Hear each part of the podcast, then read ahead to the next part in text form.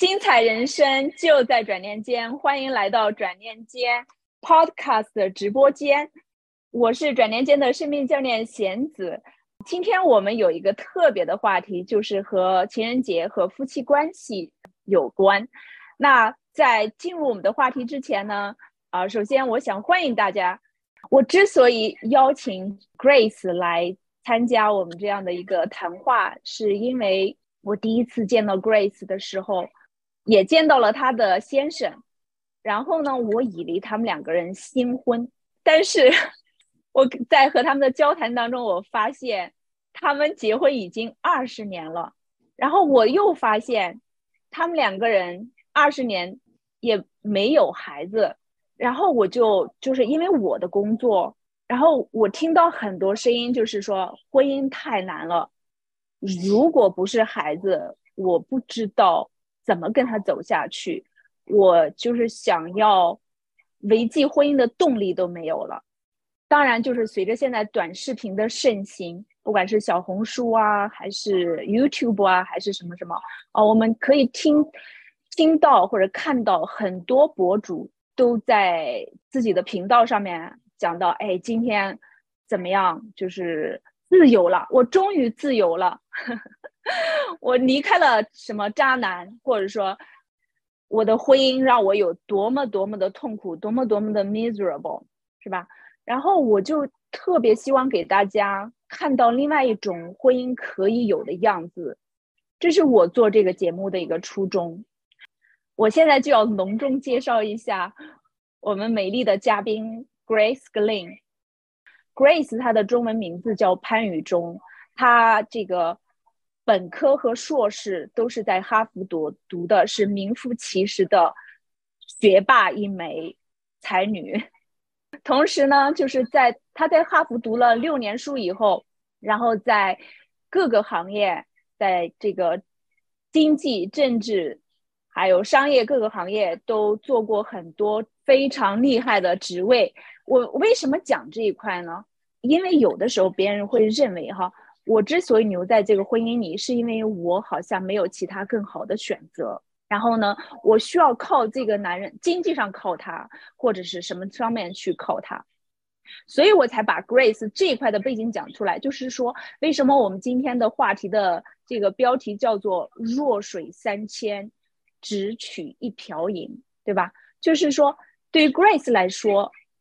我们就把话讲的很直、很很白，就是他有很多选择，可是他为什么跟他的夫君就是二十年不离不弃？或许按照很多世俗的标准，他是可以就是有各种各样的选择，对吧？因为人性是很好奇的，是喜欢好奇的东西。看，就是人性的需求之一就是 variety。很多我们我们看到社会上很多人说，OK 啊，我待在一种婚姻里面，我觉得婚姻是束缚人的行为，婚姻是爱情的坟墓啊！要不是孩子，我干嘛跟他在一起？世界上有那么多所谓的啊鲜花啊芳草，那。我我我对于这一束花，或者我对于这一棵草，我早已经厌倦了，所以我们才把这些就是说背景知识也跟大家讲出来。好像有的人说，哎呦喂，他的生活似乎是高在云端里，跟我们不一样。可是大家可以从他的等一会儿跟他就是这个本人的直接的接触当中，你可以感受到，就是他们的婚姻也是有过经历过波折。总的来讲，我在就是。Grace 她个人的就是成就这一块吧，除了就是她在学业上面呃学霸地位，当时我听了她的这些演讲以后，就是说这一类女性太了不得了，她的这个学习能力，她的终身成长能力，然后我就更加有兴趣去探索她的其他方面。当然，我作为一名婚姻亲子关系教练，我最感兴趣的就是她情感这一块。我又了解到，就比方说他在，尤其是我自己成为一名创业人员啊，我我的公司其实是我自创业的，那我对他商业这一块取得的成绩也是非常的好奇。比方说啊，他现在是这个大波士顿地区地产经济委员会的委员，然后他也是二零二三美国女性地产协会的委员，就是这些其实都是不小的成就。就是这么一样一个杰出的女性，她有可以说她有很多很多种选择。那么她在婚恋上到底是一个什么样的选择？我知道今天来直播间的很多妈妈，很多人都是母亲。也有父亲，就是对于孩子的婚恋选择是非常非常的在意的。那么我们也想听一听，就是 Grace，比方说她当年选择夫婿 Kevin 的时候，他的标准是什么，对吧？这一块我知道大家非常好奇，从你们的问题当中我已经知道了。那长话短说，时间有限，我们就正式邀请 Grace Glen 来和我们大家做分享。欢迎你，Grace。好，谢谢大家好。刚才嗯，贤子老师真的是把我夸的有有点过了，我没有他说的那么那么好，只是一个普通人，太谦逊了。其实，Grace，你已经在美国生活了二十年，对不对？对。然后，你能跟我们的观众就是讲一下，当初就是你和 Kevin。你是怎么样认定他是一个值得你执手走入婚姻的这样的一个男人的？因为我刚嗯，我刚刚接触到他的时候，我们其实是一个啊两地的关系。我当时还在国内，他在美国，所以我们有两年的时间是几乎是大多数时间是通过电话和电子邮件交往的。当然，他有过来嗯看过，就是来嗯拜访过我的家庭几次。所以我我对他的最关注的点在那个阶段来来导致我决定就是能够跟他建立这个婚姻的，呃，初衷是两点：第一，他是一个非常诚实的人；第二，他是个非常守信用的人。光是这两点，啊，虽然他也长得很帅，那个时候，这个不是我想跟他在一起的主要原因。啊，也并不是因为他在美国，或者是呃其他原因，啊，人品是我选择的首要原因。就是我们关心这个子女未来择偶标准的家长们，可以这时候做点笔记啊。就是什么样的男性，尤其我们今天说的主要是男性哈，就是值得孩子或者长大了就是托付终身吧。刚才 Grace 提到了几点是吧？人品，然后这个诚实守信。我记得就是咱俩因为私下有聊过哈，就是在你一开始的时候，就是比方说你能不能举一个例子，让你觉得哎，Kevin 这个人他就是一个诚实守信的人。比如说在任何小事上面，我当时最啊。最 impressed 的就是对他印象最深的地方，就是他只要答应你一件事情，他绝对不会反悔，他绝对不会呃失约。嗯，不光是对我，而是对他身边和我身边所有的人。嗯，还有就是我觉得他是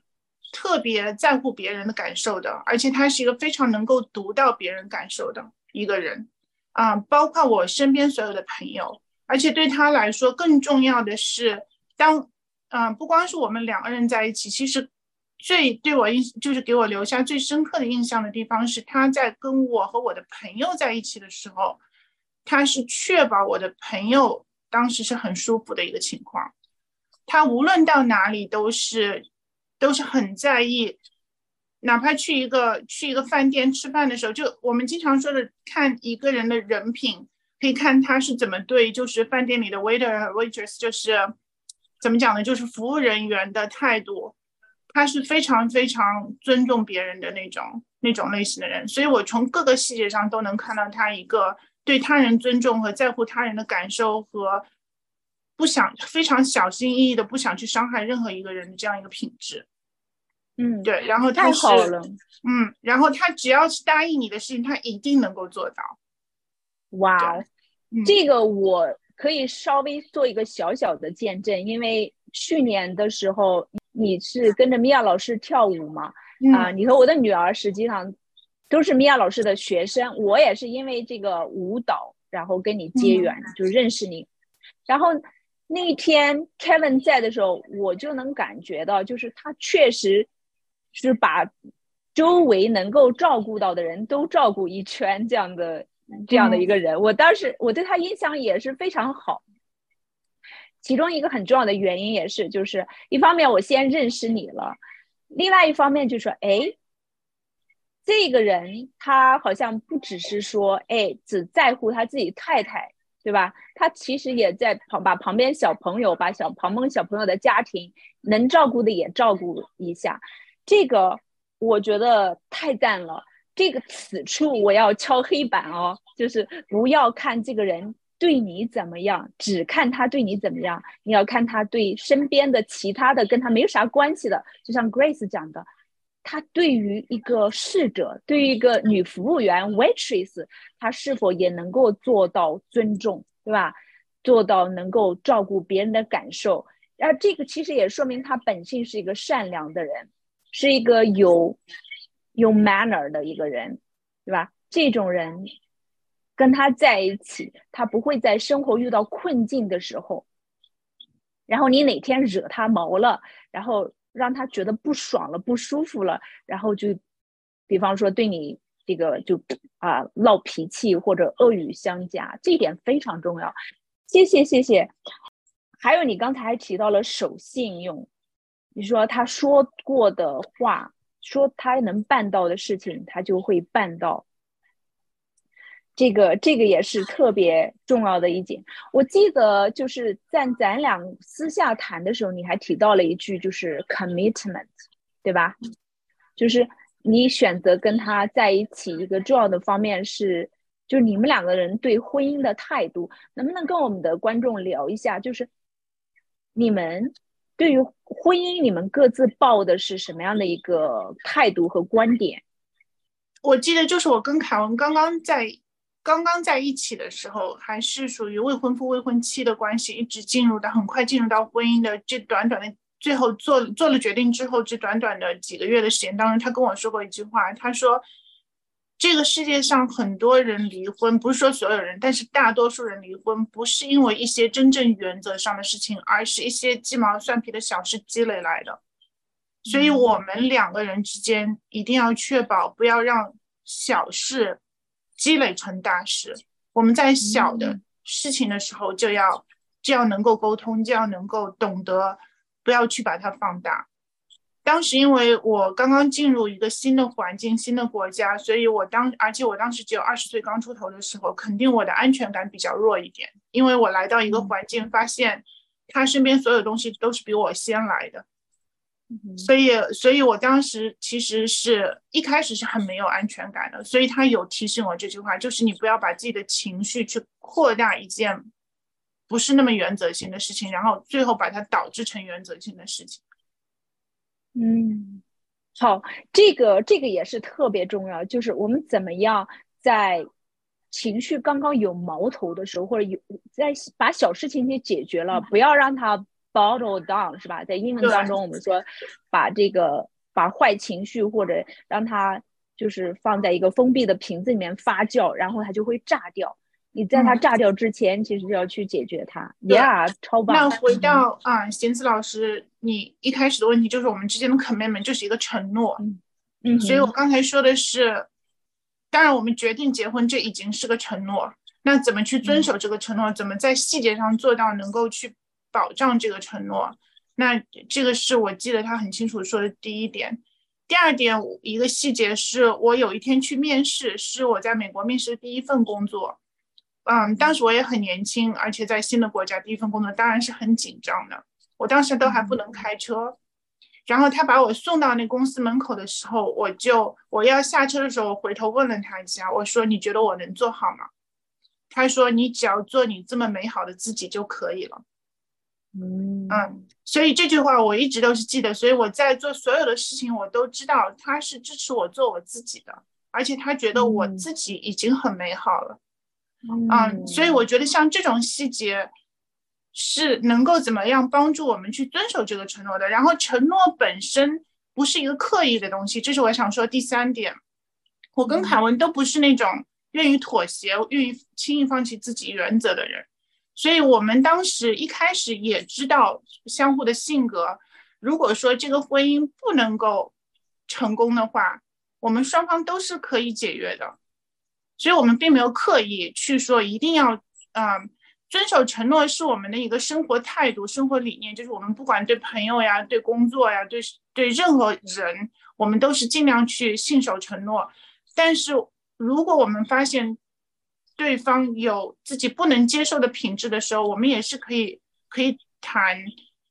是不是要维持这个关系？所以我们并没有刻意，正因为我们没有刻意，所以我们才特别去呃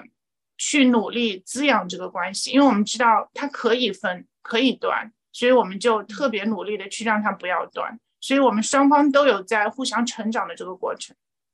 就是我在听你上面一席话，我的一个 take away，第一个就是 Kevin 讲的那句话：你你只要做这么美好的自己就可以了。这句话在我听来是他对你的一个一份欣赏、一份爱慕、一份认可，这就是所谓的接近于无条件的爱，这样的一种他对你的情感。另外一个就是你提到了，嗯，不是说我们因为进入了婚姻，我们就不可以分、不可以断，反而是说你们两个人设定说这。婚姻不是捆绑我们的一个东西，我们是可分可断的。但是我们愿意去维持它，是吧？我们愿意去让它这个成长、滋养它。这个就是让我想起另外一个啊，我想要问你的问题，就是婚姻是可以断，是可以分开，两个人结婚了也可以分开，甚至有孩子都可以分开啊。但是对于那些有孩子的人，他们可能觉得想分没那么容易分。然后有孩子的人认为，因为没孩子，你啥时想分就可以分，啥时想分就分。但是显然你们选择的是坚守在一起，而且忠诚于彼此。这是我从和你的谈话当中看的呃听到的。这显然我认为也不是一件特别容易的事情，因为我我自己感觉就像。啊，我前面说到了，人性当中有猎奇的那个成分，对吧？这个，呃，就是说你来到一片花园当中，你看到玫瑰，你同时也会看到牡丹，或者你在不同的季节，是吧？比方说，我们特别很多人讲，就是尤其是对于男性来说，他到了中壮年或老年的时候，他反而又去喜欢年轻的所谓的年轻的漂亮的女孩子。然后就是他可能看见过牡丹盛开，但是好像到了牡丹闭合的时候，他又突然把他的注意力放到当时当季的那那束鲜花上面去了，right？所以这个是对于有些人认为来说，他们认为这好像是有些男人的利根，但是显然你们的 case 不是这样子的，我就很想知道。在你们，比方说婚姻已经，呃，度过了最初的那个新鲜期以后吧，你们大概做了哪些东西，哪些措施，或者有些哪些习惯，在今天的你看来是在彼此滋养，然后在滋养你们的婚姻的。好，那我就从我回答这个问题的角度呢，就从刚才我们说的，他说做我美好的自己就可以了这句话开始。因为其实所谓的美好的自己，并不是说我真的那么美好没有缺点。其实我身上也有很多缺点是他看得到的，他身上也有一些特征是我要去磨合的。那我们之间挑战，举一些例子，比如说我们的文化背景不一样，这个我觉得我自己在美国待这么久了，也是可以同化到一定程度。但是我们的生活习惯和我们的兴趣爱好是非常不一样的，甚至饮食习惯都很不一样。我学会做的一点就是说，他能够尊重我我的本身的特质，把关注点放在我的优点上，来包容我的一些缺点。我同样给了他一样的反馈，就是我会去接受他的特征，呃，然后想办法建立我们之间的一个平衡的系统，来维持这整个关系的呃运作。但是不要去刻意改变对方，嗯，然后我的关注点是让自己变得更好，因为凯文有一个很大的优点，就是他逻辑性很强。他一个逻辑性很强的人，又非常能够，就我们一开始说的，他非常能够读到、感受到别人的感受，然后他逻辑性又很强，所以他处理一件事的呃方式和 approach 吧，就是他处理一件事的那个整个角度是非常客观的。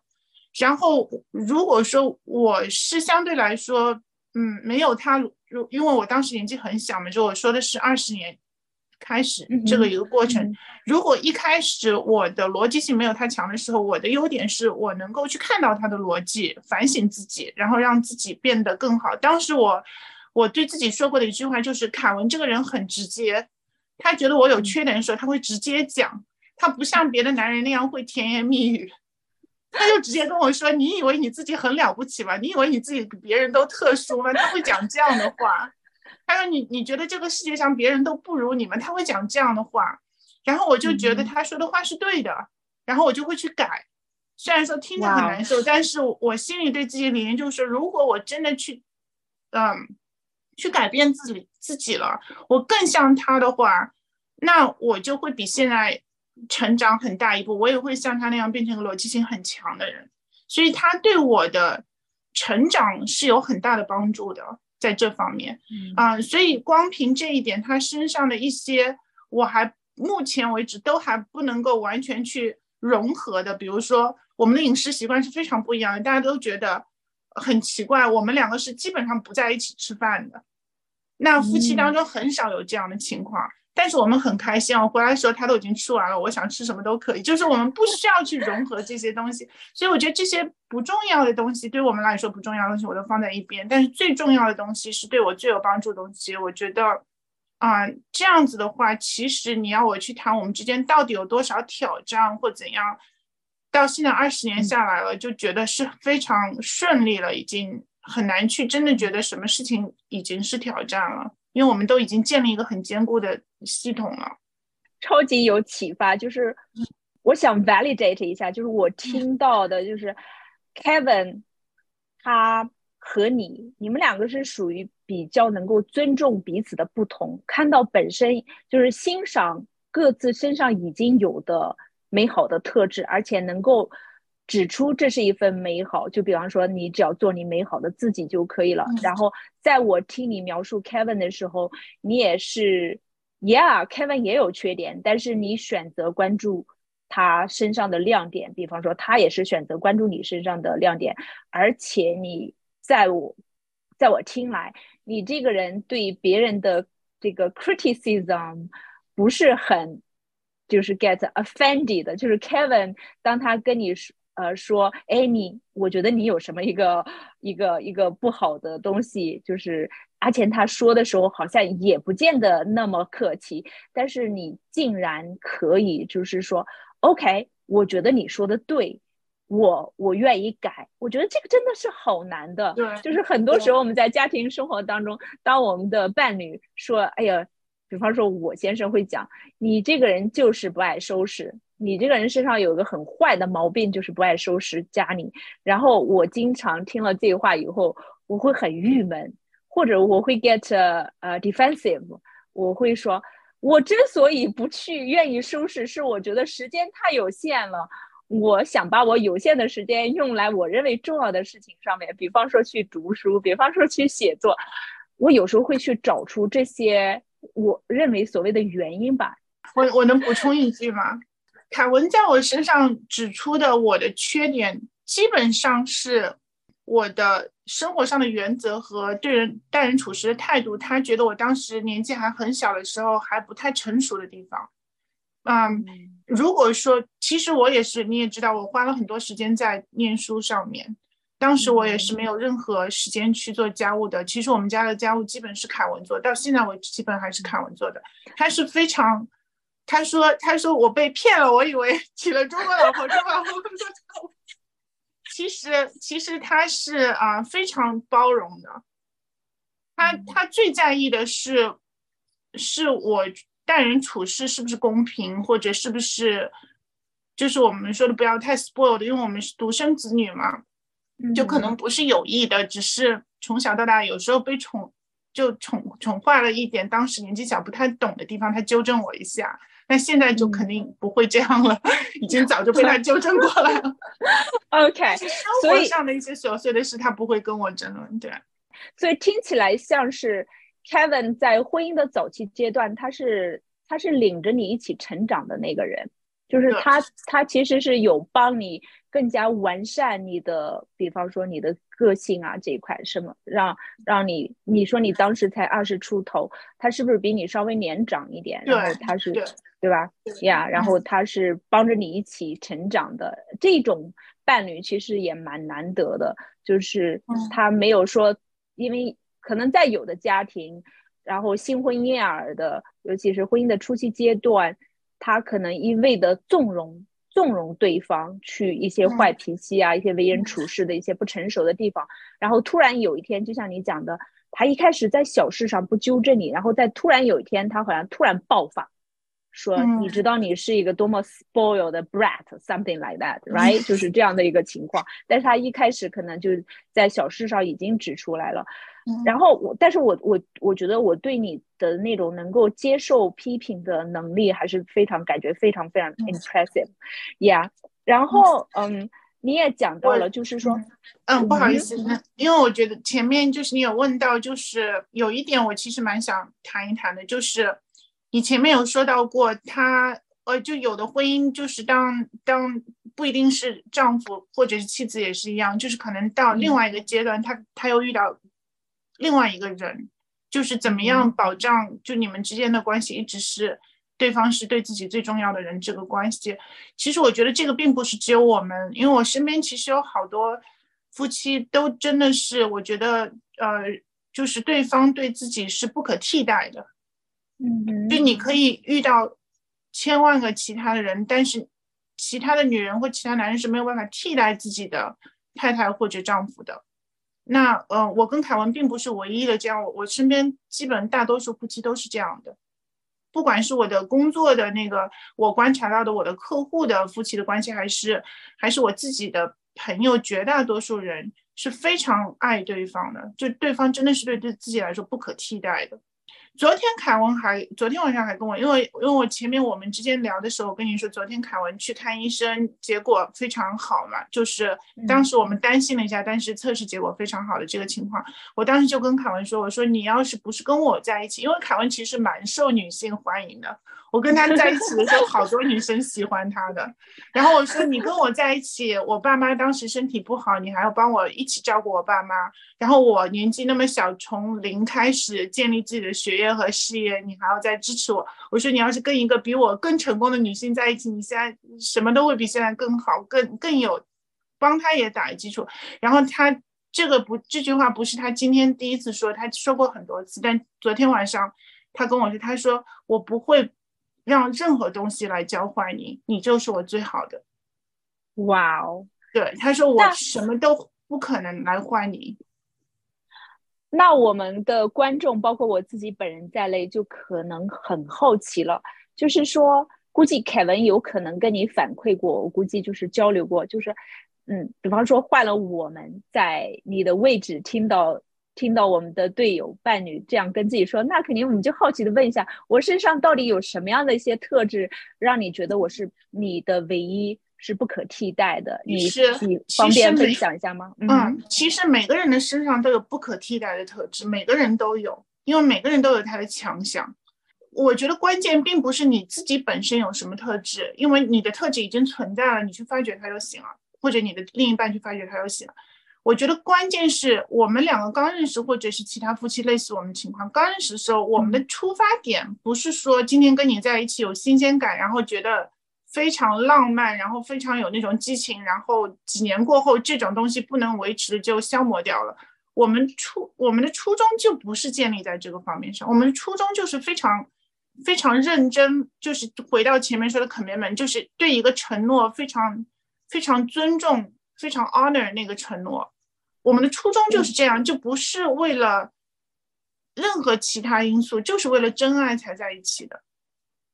所以这个 foundation，这个这个地基就是这么建的。在我听来，就是说你们对婚姻的态度非常严肃。就是当你们选择进入婚姻，你们认为婚姻是一个 commitment，是一份责任。然后，既然你选择进入这样的一个 commitment，那么就 stay committed，就是不会轻易放弃，不会因为啊看见了更加新鲜的一个什么东西，然后就放弃这个呃。放弃这个西瓜去捡芝麻，或者是就像小猴子上山掰玉米一样，这样的一个情况，这个实际上也让我想起我读过的理论嘛，就是婚姻的三个让婚姻稳固的三原则，其中一个最重要的一项就是 commitment。但是呢，让婚姻稳定和幸福的另外一项实际上是亲密感。我我在听你描述的时候，我就想的就是。一方面就是我们会因为责任和对方在一起，但是又有很多时候人是情感的动物，我们会因为跟他感觉舒服、感觉良好、感觉有爱、被爱到，是吧？然后跟他在一起。那么前面你也讲了，就是当 Kevin 跟你说这么美好的，只要做这么美好的自己的时候，我我相信那个时刻的你是非常感觉被爱的，对不对？那么现在差不多将近二十年过去了。现在的你，你觉得就是在爱的这一块、情感这一块，你认为对方做的，比方说他的什么行为，还是他的什么特质，让你继续感觉自己有这样的一种情感？他的什么行为或特质让我继续感觉我是被爱的，对吧？对，啊，我觉得这个是呃，这一点其实不光是他是。就 again，就是这个是整个你的人生怎么样生活的一个态度和理念，就是不光是你的丈夫、妻子，还是你周围所有的朋友，你要允许他们去做他们自己，你要认可、包容他们想做自己。如果他的自己真的不是你能够包容的，那首先就不要在一起。那既然选择在一起了，那尽量去理解他为什么是这样一个人，然后去。去去包容他，就像凯文有很多生活习惯是我目前为止都不想去 适应的，那我就包容就好了。要同样反过来，我是一样的。然后这样子的话，就变成，嗯，就变成你你看到的他跟你有关没关的东西，都是都成了一个亮点。就像比如说，回到饮食嘛，因为这是生活当中一个非常基础的东西。那比如说，呃。我们华人的饮食习惯是，呃，食物对我们来说是一个表达爱的东西，是表达关，呃，就是关心的东西。就是比如说我们好客啊，或者是孩子回来，父母做一些好吃的，我们是对爱的一个传达。对凯文这种欧洲长大的人来说，就他在英国长大的嘛，食物对他来说就是一个解决解决饥饱问题的这么一个工具。他再好吃的东西，他只要饱了，他是一口都不肯再尝的。他没有任何好奇感，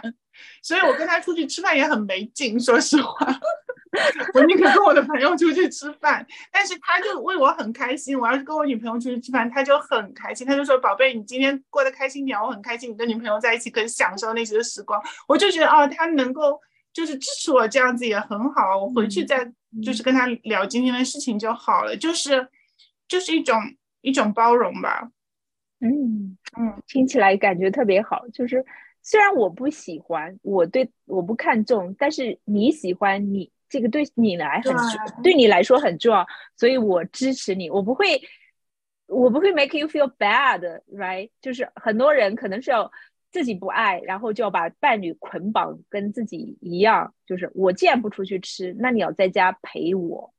然后你也不可以出去跟你的朋友一块出去吃。Got it。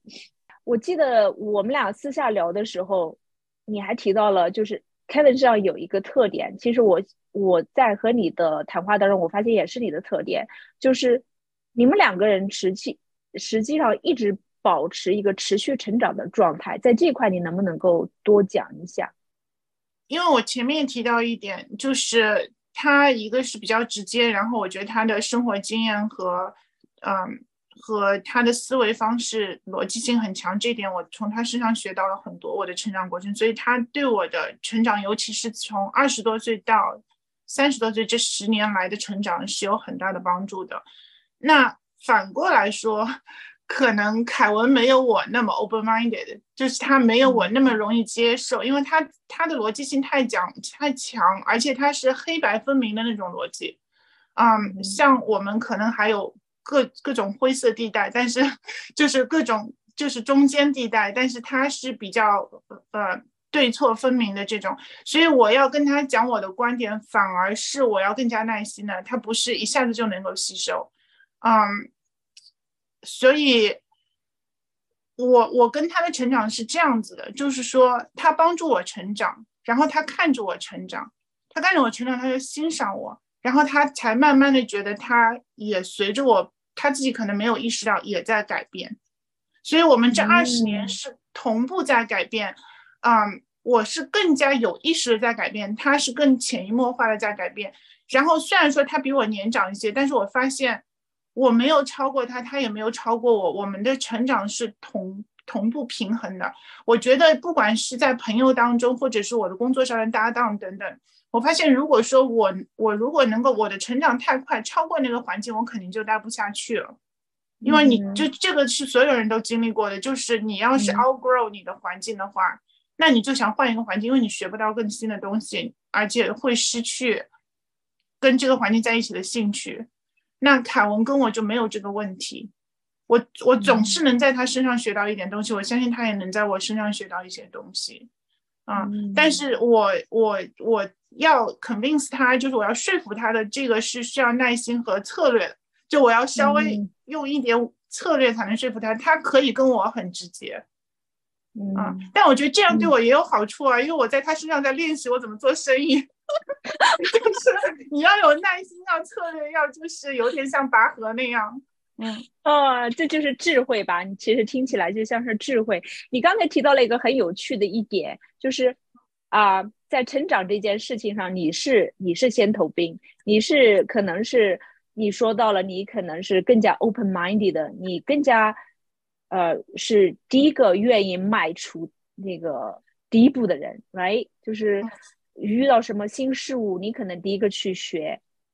他一开始可能更多的是观望，是看着你成长，然后，然后因为你的成长带动了他，对吧？听起来像是这样子的。其实这也是我们转念间不少的，就是妻子遇到的情况。他们经常说：“哎呀，我我的我的队友对于这个学习一个什么新技能，比方说情绪管理，怎么样管理好自己的脾气，好像根本就没有动力。”那。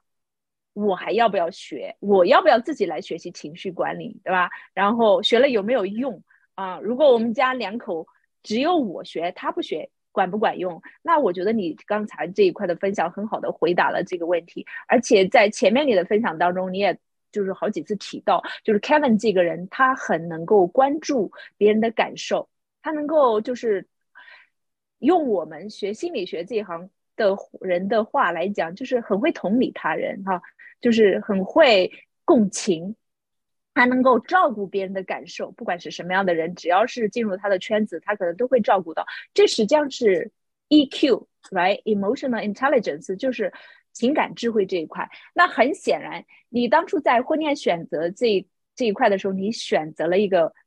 就是有情感智慧的男人，然后在你的婚姻生活当中，你也多次就是。这这样的一个 quality，这样的一个特质，也在滋养你们的婚姻。因为如果对方是一个对感受、对情绪无感的人，其实跟他在一起交流起来真的是蛮痛苦的、蛮困难的，对吧？然后，对，这个就是我策略。你说到了我刚才说策略上的一点，就是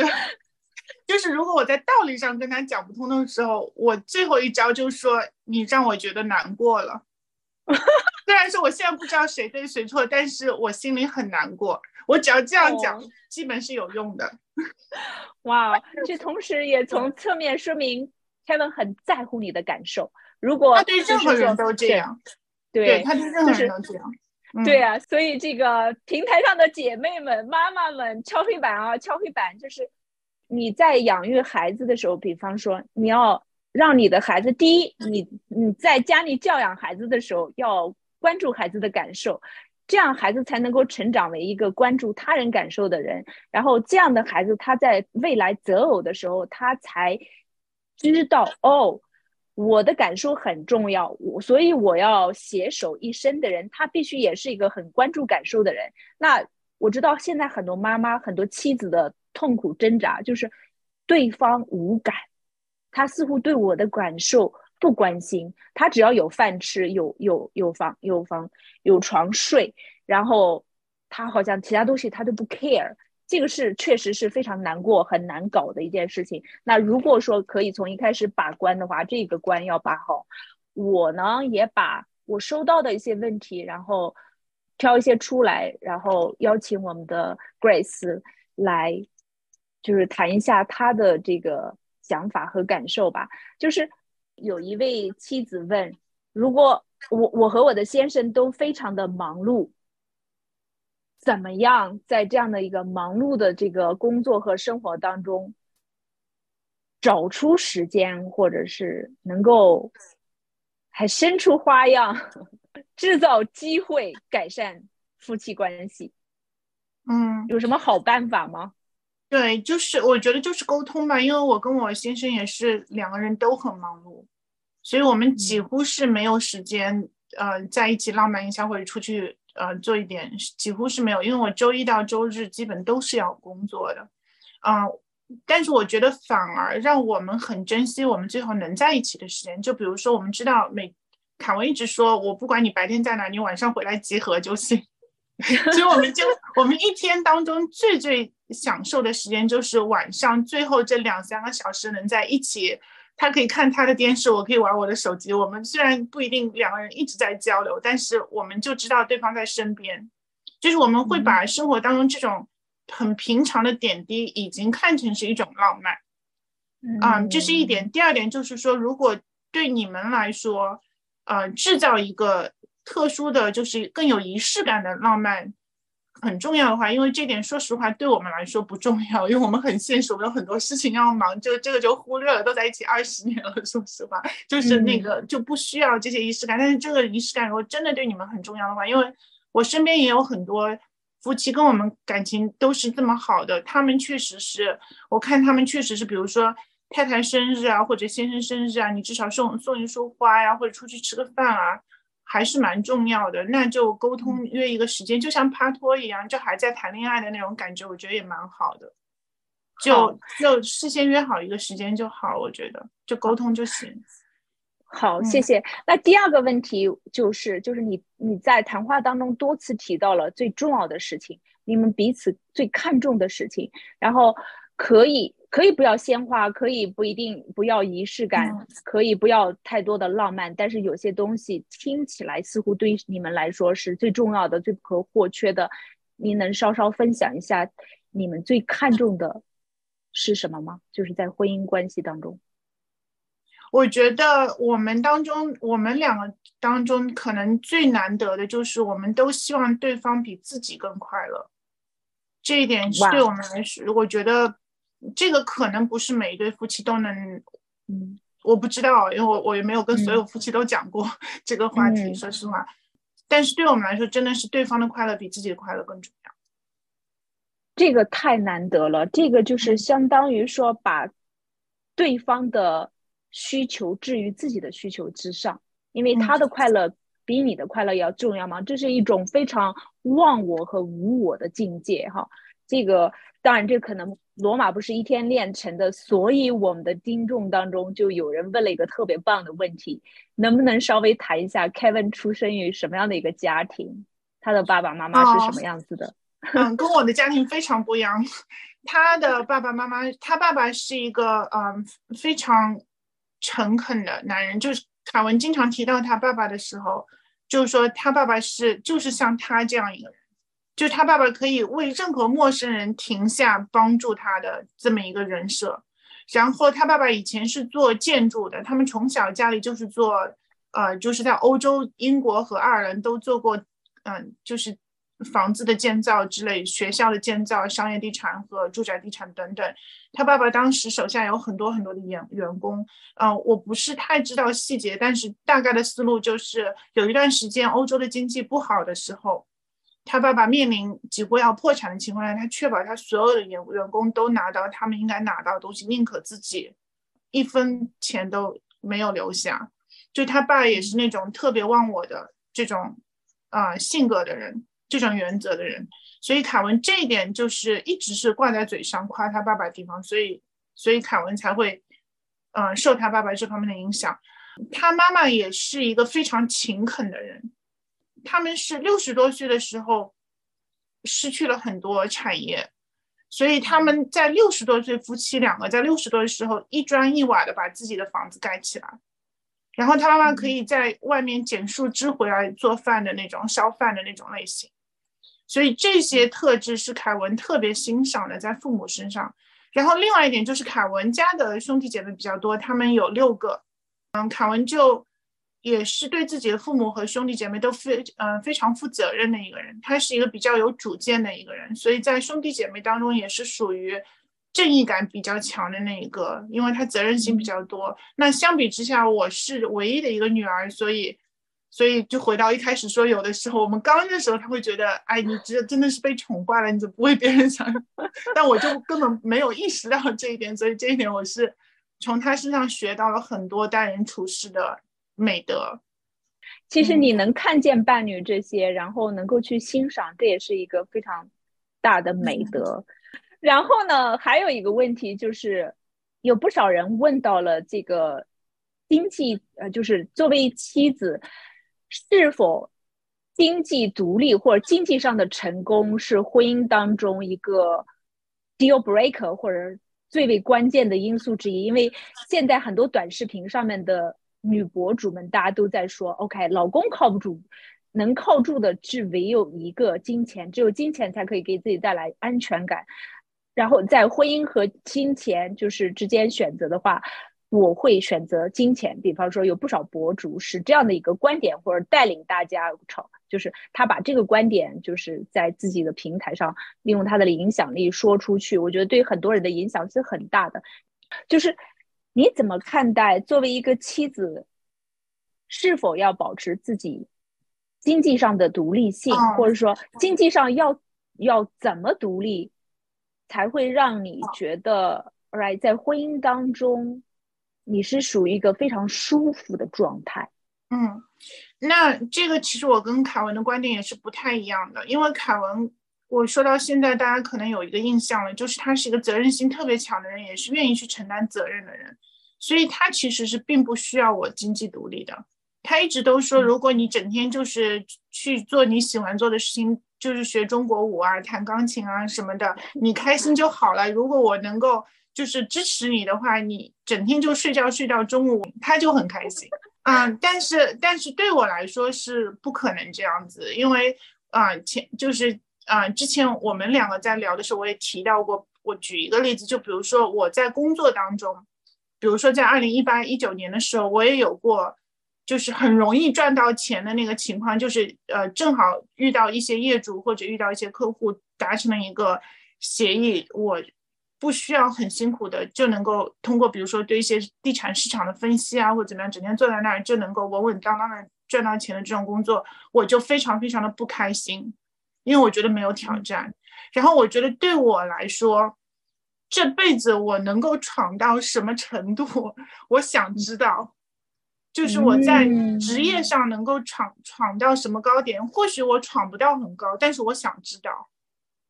所以我一定会工作，然后啊，我是一个需要工作才有安全感的人，就是我自己经济必须独立，我才会有安全感的人。我只要是在花别人的钱，我就很没有安全感，因为如果那个人不在了怎么办？如果说那个，比如说那个人给了我一大笔钱，但是我没有那个头脑去经营好它，然后我一下子什么都没有了怎么办？所以我自己一定要有制造财富的能力。或者是他把我的价值看偏了怎么办？就凯文说是说，如果我整天在那儿娱乐或者怎么样，他都会很满足，他会很开心。但我真的要是整天那样的话，嗯，他他自己知不知道会是这样一个？就是他会又怎么看我了？他今天他自己知不知道？就我不会去，我不会去重新定义我的价值观。对。OK，所以听起来说，就是说，对于经济这一块，对于给自己安全感这一块，你是把它掌握在自己的手中。尽管你的伴侣在我们听来是一个非常近乎完美的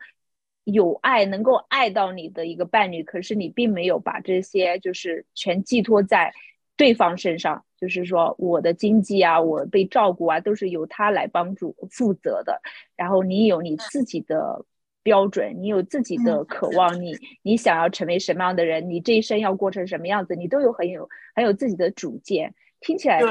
哇，OK，所以我们的我们的初衷就是我没有想要靠他，他也没有想要靠我。嗯，然后我们再能够共同创造的东西，就觉得是非常互相尊重的一个财产。就是我不管是对他也好，对我身边的任何人也好，不管他有多少财富，我都觉得都是他自己的头脑和心血去赚来的，不应该是我的。嗯我得用自己的头脑和心血去赚。你能不能跟我们的观众稍微分享你自己的原生家庭？我们很好奇，嗯什么样的家庭培养了你这样的孩子？对我影嗯、对我影响最深的四个人是我的父母和我妈妈的爸爸妈妈，就是我的外公和外婆。我外公外婆是一开始对我影响影响最多的人，就是他们可能经历过呃中国的一些最动荡的时候时期，所以他们对我的教育其实是非常重视中国本身文化当中的那些美德的，尤其是我外婆给我作为一个女性领导人给我的一些。嗯啊、我我不我其实不管她真的他们真的处事的时候，在政治方面是不是需要一些其他的嗯做法，但是他们在我面前表现的是非常健康的一面，而且他们不是用打骂的方式，他们是非常引导性的，所以我觉得我的外公外婆潜移默化、间接或者直接给我的影响都是非常正面的，所以我可能才比较容易看到凯文身上的优点。像我外婆也是非常愿意为别人付出的一个人。那我父母对我的教育就有点不一样，我妈妈嗯是绝对的一个虎妈，所以她嗯是可以惩罚，可以用爱和惩罚的这种这种结合。但是我从来都不会去怀疑他的爱，我我不管他用是比较温和的方式，还是比较激烈的方式，我都知道出于的是爱，所以我我从小到大没有缺过爱。就是我听到嗯贤老师说过的关于爱自己的这个说法，就是说你自己不缺爱，你才能不计回报的去爱别人。我觉得这一点我很幸运，我从小到现在没有缺过爱。然后我父亲对我是特别宠爱的那种类型，就是女儿奴的那种类型。那我觉得这点对我的帮助就是，我从小到大都知道男人要对我好，就我外公对嗯我也很好，我爸爸对我也很好，就造成我不会接受一个对我不好的男人，或者嗯不懂得尊重我的男人。所以我觉得我我婴儿从从幼儿时间跟异性之间的关系，就是我的外公和我的父亲给我留下了一个非常正面的地基。嗯对，这个这块很震震撼啊，尤其是跟着我后面学原生家庭的 小伙伴们哈，是不是让我们想起了在原生家庭那个课程里面学过的？对呀、就是很多时候我们寻找的伴侣，我们吸引到的伴侣，都有我们原生家庭当中父母一方的影子，尤其是这个，比方说自己爸爸的影子。对，就是如果我们想要我们的女儿，假如说在座的有很多人是生了女儿，我包括我在内，就我希我们希望我们的女儿能够长大了，吸引到一个对她好的伴侣，那么我们尤其是爸爸们哈、在这一块就要。如果你以前是通过严苛的方式来对待你的女儿的，或许就是说值得值得我们好好的去思考一下哈。就是尤其是爸爸妈妈当中，如果有有两个人都对自己的女儿非常的非常的严格，这个是值得反思的时候了。因为如果他习惯了，他可能认为异性就是这样子的，他可能也容易吸引到一个对自己非常苛责的伴侣。好的呀，啊、超级棒呀！大家都说到了，在湾嗯、看原生家庭很重要，选择伴侣伴侣的时候，那当初你在跟 Kevin 结婚的时候，有有先去看到他的父母吗？还是没有，我们是结婚嗯之后快一年了我才去的。对，这一点可能会可能跟啊、国国内或者是中国典型的家庭不太一样，因为中国典型的家庭可能父母都比较近。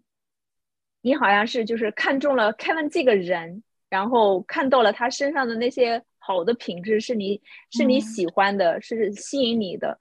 啊，然后就做了决定。其实说到这一点，我想我想跟大家分享一点，就是凯文他是那种，他把自己老婆放第一位的，他是把他的家人放第二位的，因为他觉得自己的老婆才是他的直接家属。呃，但是但是当然也要也要取决于我是怎样一个人，因为他越偏向我，我就比较偏向他的父母，所以这需要一个平衡，因为你也不能一味的只偏向自己老婆，然后父母都不孝顺了也不行。他很孝顺，他很孝顺，但是在有原则性的冲突的时候，万一啊，就是他爸爸妈妈对我很好，但是万一就是有一些理念不一样的东西，凯文是偏向我的，这样我很有安全感的情况下，我就更容易去保护他的爸妈，所以这是一个良性循环。也听起来也像是情商，就是越发证明 Kevin 是一个很有情商的人，然后你也是一个有情商的，同时也是边界。其实我们我们很多中国人的这个婚姻关系出问题，很多时候是婆媳这一块关系出问题，但是婆媳关系出问题又有很多原因，是因为这个丈夫在中间这这碗水没有端好，很多时候是这样子的。所以当然，这次和丈夫要是要以。需要是一个团体，就婆媳关系两个人共同经营。对，因为丈夫不可能偏，那妻子可能要融合，就是要配合一下。对我在这方面，我的观点是，如果说涉及到岳父母，那么妻子需要是做那个 balance 的人；但是如果是涉及到公婆，先生是需要做是那个，就是说在中间协调，然后。把自己的姿态摆出来的就是这样的一个人，因为我们我想今天来的大部分都是在海外生活的嘛家庭。其实海外生活的家庭，我们基本上是拥抱这样的一个价值观，就是你等你长大成人以后，你离家，你结婚，你一个比较健康的一个家庭观，应该是要把妻子放在首位，好吧？这个未成年的孩子放在这个跟妻子差不多的一个地位，甚至这当然这个也是挑战我们中国人价值观的，就是婚姻关系要大于亲子关系，然后婚姻关系要大于和自己原生家庭的关系，只有这样，那武志红老师多次强调，只有这样我们的家庭关系才会稳固，但是很多人可能过不了这个坎儿。这个呢，就是需要梳理的地方。比方说，你为什么没法过这个坎儿？你为什么把自己的原生家庭置于夫妻关系之上？然后你的伴侣又是怎么了，对吧？所以这个当然是另外一个非常值得探讨的话题。那么最后我还想问一下啊，Grace，就是如果让你定义幸福的话，你认为在你的字典当中什么是幸福？我基本上都会问每一个嘉宾这个问题。嗯。我觉得我们现在的状态就已经很幸福了，就是我觉得幸福其实不是说你拥有多少物质上的东西，而是你最爱的那个人就还在你身边。嗯，因为昨天刚刚经历过，就是带他去看医生，不知道是什么情况，然后最后是很好的消息，我们就松了口气。但是我在等待的这两个小时的时候，我真的很紧张，我觉得万一是很不好的消息的话，那。那我我在创业，或者是我在去争取什么呃职业上、事业上或者物质上东西，没有这个人跟我分享，就没有任何意义了。所以幸福就是对我来说，就是这个人还在你身边，仅此而已，其他都是虚有的。好感动啊！对我记得私底下跟你聊的时候，当时就问过你一个问题，当时的当时的 scenario 就是说，假如你是在婚姻当中。第一个走掉的人，因为人最终都有那一天。你们两个人当中，我们所有的人就是都有一个先走的一方。那么到时候你会就是对于对方那个时候的处境还有什么，你大概有些哪些想法？你当时就提到了，你说我希望我走了以后。给呃走之前给他攒足够的钱，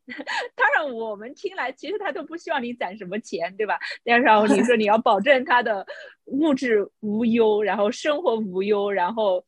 啊如果有能够遇到合适的人，还会跟其他人在一起生活。呃，当时听了我觉得哇，哦，OK，因为如果其实其实他也就是经济并不是最重要的，对我们来说，因为我们都很经济独立。但是我最担心的是我不在了，他不快乐。这个是我不知道他怎么能去克服，因为我知道如果我不在了，他会非常不快乐。不管我就是我们有多少财产留下来，他都不可能快乐。所以我希望就是他能够克服这一点。如果说有另外一个人能够非常爱他的话，我会很欣慰。就是哪怕哪怕他一下子还不能，就是从。这个阴影当中回来的时候，有另外一个人可以让他感受到爱，能让他少想我一点，我会很欣慰。我不需要他想我，我只要他记得我就好了。他肯定我知道他会记得我，但我不需要他整天在那想我。对我只要他快乐就行。反过来是一样的，他对我也是这样的。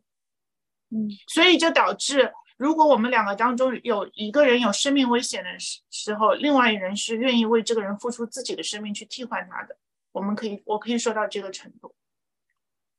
大家知道我为什么要邀请 Grace 来跟大家做 分享夫妻关系吗？这个就是在这个世界上，到现在大家都认为，哇，这个男人不行，立马嗯踢了，然后找另外一个。就是我真的听我最近，因为我的工作的原因，我有时候会去刷一些婚恋博主的视频嘛，然后我一听到这些理论，我就头大，你知道吗？啊，反正跟我的价值观是非常。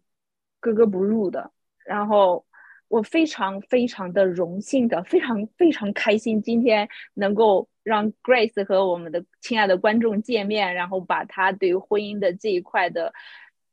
坚守，他对婚姻的这样的一份啊忠贞，他对婚姻的这样的一个 commitment，他们两个人对婚姻的这这份执着。这样的一个信念，这样的一个价值观，也能够介绍给大家。就是说，呃，呀，每个人肯定是会有自己对于婚姻的解读，但是我从我本人来讲，我是觉得这是一个非常难能可贵的一种一种对待婚姻爱情的这样的一个一个观念。那最后，如果大家就是想要进一步的连接到你，然后想要，比方说看到你的圈儿，然后。能够继续能够接触到你的想法，好，我会在我的朋友圈以及这个啊转年间的 Podcast 上面把这个 Grace 的小介介绍以及他的联络方式再分享一下。大家如果有兴趣加他做啊朋友，然后去有时候看他的朋友圈，我觉得他的朋友圈也挺有意思的。看他的朋友圈分享的话，那欢迎加他。然后呃。呀，最后我想开放现场一两位听众。好的呀，海霞，Grace 你好，谢谢分享。你好，海霞。嗯嗯，听了你的故事，真的好感动，哭了好几次。我 我真的我真的是真的是很感动，在现在这个社会还有这种真情。嗯，你让我又相信了爱情，谢谢你。我有一个问题，就是你们有子女吗？你有孩子吗？我们没有。没有，没有，对，因为我为什么问这个问题，就是因为我们都有孩子嘛，有了孩子以后，好像真的就是说精力都在孩子身上，真的对于对方的关注和精力，就是真的就少了很多，所以你说的这些，我们就很难维系啊，这些细节、这些浪漫、这些感动，我们就很少体会到，所以我才被真正的感动到了，所以我才问这个问题，所以我知道。虽然你没有孩子，如果针对我们有孩子的家庭，你有没有一些什么建议？像我们啊，好。虽然说我们没有孩子，但是有两点，就是我曾经有过非常身体非常不好的父母，所以我的精力是全部扑在父母身上和我自己的学业上。现在我的精力是完全几乎完全扑在我的客户们的身上，所以我是非常事业型的。其实我跟凯文在一起的私人的时间也不是很多，啊，所以我们的关注点也主要。没有完全在对方的身上，所以还是要回到一个是包容，一个是支持，还有一个就是每一天要省下一点时间是只给对方的。那像我们两个每一天晚上的时间都是只给对方的，就是我下班有的时候我可以工作到晚上十点十一点，凯文就是还是非常理解的。他我们我们这方面的期望值比较低，就是。只要对方健健康康的、开开心心的，在我就在互相在面前，我们就很欣慰。嗯，不是说我们并不在乎形式上的东西，对，所以可能是我们本身的要求比较对对方的这方面的要求比较低。那如果我们有孩子的话，那我想象一下，当时我的父母还在的话，也是需要我几乎整天整夜的时间照顾照顾我妈妈在美国的时候，那凯文就在旁边默默的陪着我。那我们已经在一起了，我我想。嗯，就是两个人的共同的目标是一样的。谢谢分享，我可以再延续一下这个问题吗？就是刚才刚才那个贤子也提到了，就是说现在很多情情感的博主会有另外一种论调，对吧？就是说感情不好了就扔掉，再找一份新的感情，或者是怎么能保护自己更大化不被伤害在婚姻或者感情里？因为大家都是这种处于一种保护自己。一种自私的一种心态在情感里，那你跟凯文是怎么能够做到这种从来不怀疑对方，啊，从来相信对方，从来坚信对方是真爱自己这么多年？那我我我诚实的跟你们讲，这一点是他比我做的好。嗯，一开始就像我前面跟贤子老师提到的，就是我刚来美国的时候，第一我年纪太小，就是还不太成熟。第二是，呃，这边的环境对我来说太陌生，所以我是非常没有安全感，也很难去信任任何人，包括凯文在内。但是凯文就非常信任我，他是他是以他对我的信任来让我理解什么叫信任，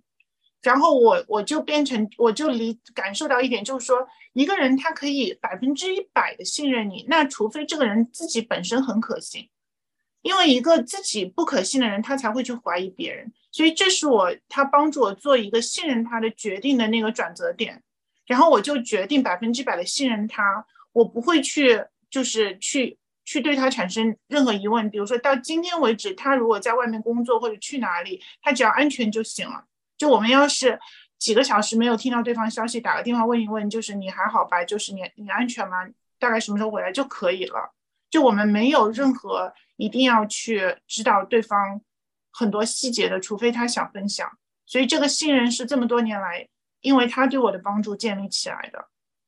太好了，我感觉到就是说，首先你自己成长的环境让你自己从小不缺爱，所以你自信，你也不会随便怀疑别人。另外，对我相信爱，对，但是这一点他也有帮到我。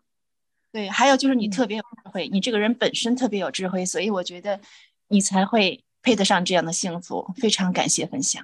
嗯，谢谢，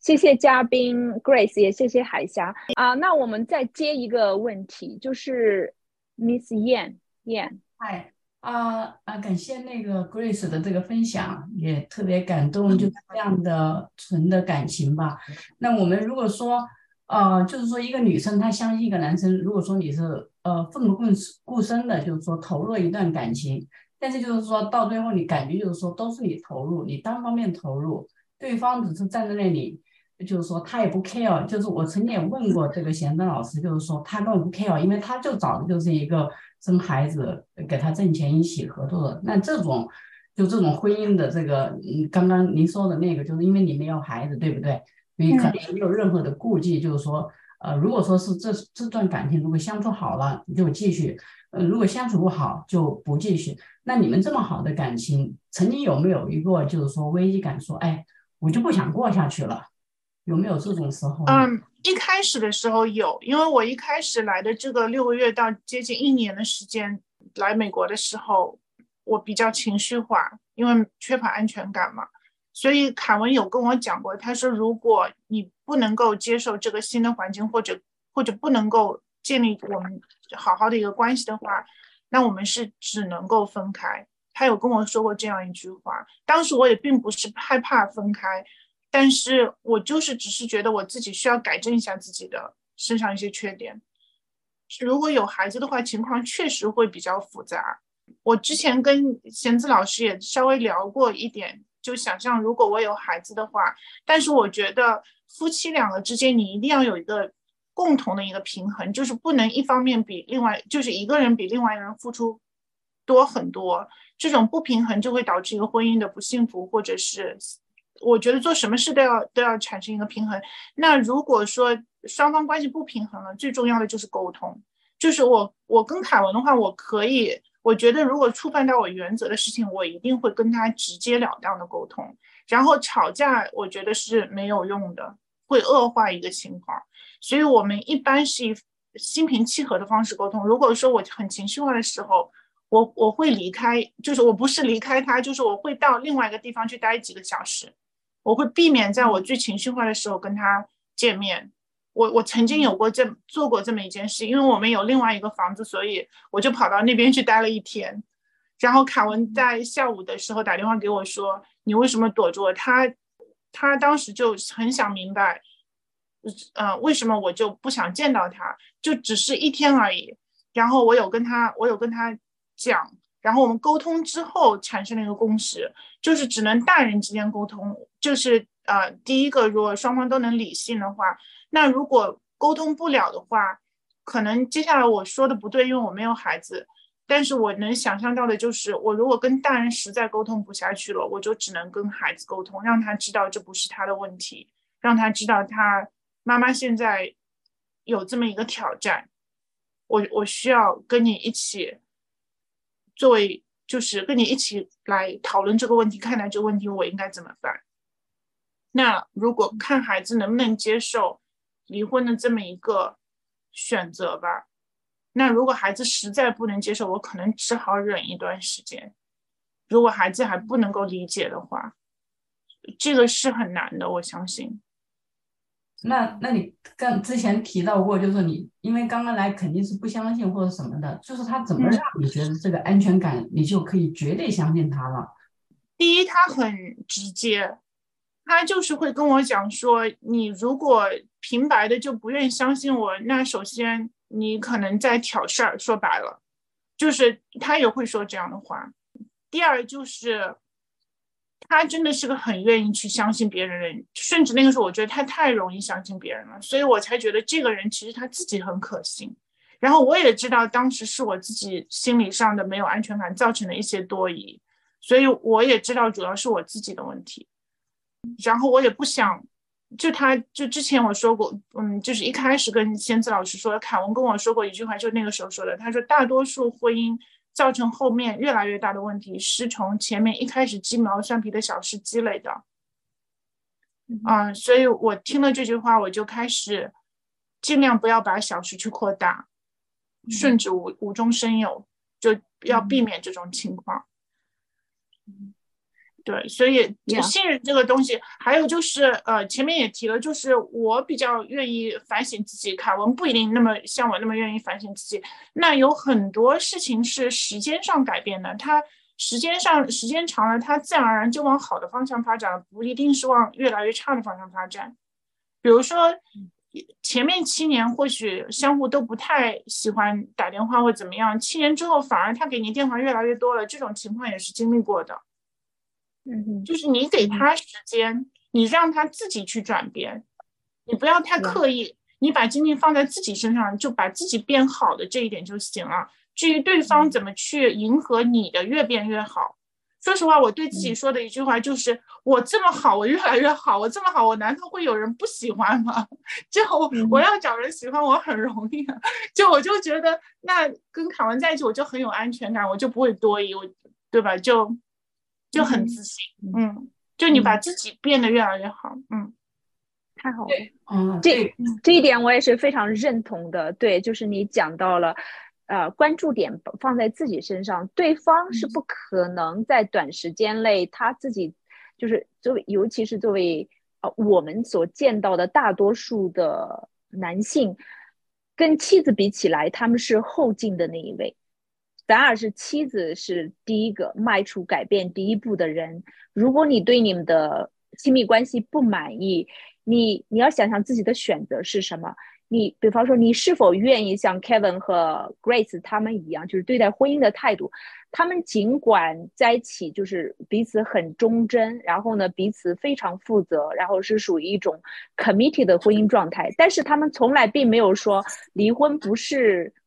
绝对的不可以，是不是？反而是说，如果如果真的过不下去，我们是愿意离婚的。那这个是婚姻当是有可能的。所以，尽管比方说，我作为一个婚恋关系的这个教练。大家看我的朋友圈也知道了我的价值观，我是非常挺婚姻的，我是希望大家能够幸福的过下去的。但是如果你的婚姻就是到了那种你无法忍受的地步，他触犯了的你的底线，你如果就是死守他，反而不见得是最佳，对你来说是最好的一种啊，有利于你的婚姻变好的这样的一个选项，反而是说 I'm open。我对于婚姻这个东西是属于一个敞开的状态，但是呢，我就像 Grace 讲的，我愿意把自己变好，因为这是我自己对于我这一生的态度，不管是挣钱也罢，工作上做出成就也罢，还是我这个人的脾气或者什么方面，这个是我对自己的要求，我把关注点放在自己身上，那么到最后达到的状态是什么？就像 Grace 讲的，我这么好的人，我自己都越来越喜欢我自己了。难道没有人会喜欢我吗？是吧？对我有时候觉得女人都那么喜欢我，我还怕男人？对呀，对啊，就我身边，就身边其实女性朋友非常多。就是你能够得到同性欣赏的时候，你的自信会很强。嗯，我觉得有时候同性跟你之间的默契，其实是也是很帮助你成长。就不要把注意力全部都放在异性身上。对对，这一点我也是非常认同。就是我若盛开，